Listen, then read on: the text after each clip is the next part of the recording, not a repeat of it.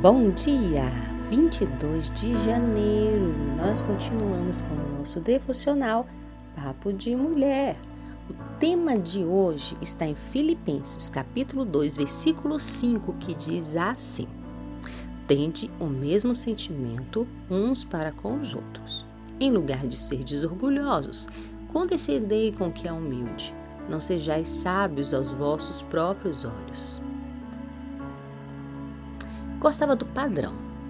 Tudo o que combinava, cores, cenários, pessoas. Para ela, ver Deus em algo fora do padrão era muito difícil, até entender que essa visão que tinha não vinha de Deus, mas da religião a qual foi apresentada durante toda a sua vida. Logo ela, que falava do amor de Deus, mas que o condicionava ao que para seus olhos parecia o certo. Não, Deus não era como ela, não via como ela e não amava por circunstâncias como ela percebeu que amava. Deus era muito maior do que ela poderia entender e via muito além do que os seus olhos podiam contemplar. Percebeu que, mesmo conhecendo a Deus, ignorava sua forma de amar e realmente afirmou que precisava viver o amor que pregava que precisava viver em verdade o que o Pai ensinou em João 3,16. Pois ele sim amou de tal forma que fugiu do padrão para que ela fosse alcançada, mudada e fizesse parte de sua família.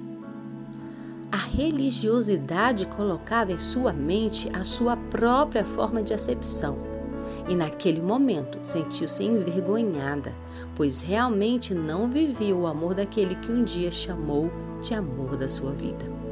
Pediu perdão a Deus e que a ensinasse a ver com seus olhos, amar com seu coração e fosse transformada pelo seu toque.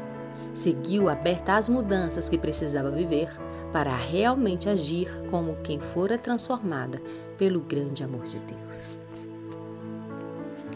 Se existe um povo que se considera dono da verdade, esse povo é o religioso. A verdade que nos liberta e abre os nossos olhos também faz cair as escamas deles para que enxerguemos o que o Senhor faz, mesmo não entendendo os motivos. Deus, ele usa o improvável para confundir os que padronizam tudo e colocam rótulos no que ele mesmo faz. A Bíblia nos mostra isso quando coloca Raabe, uma mulher que tinha sido prostituta dentro da linhagem de Cristo. Quando Jesus vai jantar na casa de Zaqueu, um homem corrupto, quando chama Paulo um perseguidor para ser o seu seguidor, e chamou a ti e a mim para fazermos parte do seu povo. Se ele que é perfeito em sua grandeza pode olhar com olhos de misericórdia, amor e transformação para nós em meio a tanta sujeira e mesmo assim nos limpar e nos lavar, quem somos nós para decidirmos quem Deus vai salvar ou não? Claro que existem os que, por hipótese alguma, querem ser limpos e ainda assim estão no meio do povo, muitos sendo influenciadores. Mas Cristo mesmo diz que esses não podem ser retirados do meio para não fazer com que os pequeninos caiam. Se sua vida precisa ser mudada, mude. Se do seu vizinho precisa ser mudada, ore. E quando tiver uma oportunidade, vá em sabedoria e em amor para conversar com ele. Não como quem veste a túnica do justo juiz, mas daquele amigo que por amor foi transformado e sabe o caminho da redenção. A minha oração nesta manhã é que as escamas dos nossos olhos caiam e possamos seguir com Cristo em amor, justificados por eles. E é isso que eu oro.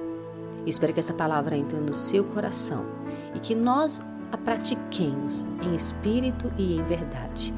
Um grande beijo para você. Aqui é a Lívia e não se esqueça de compartilhar essa palavra. Beijos.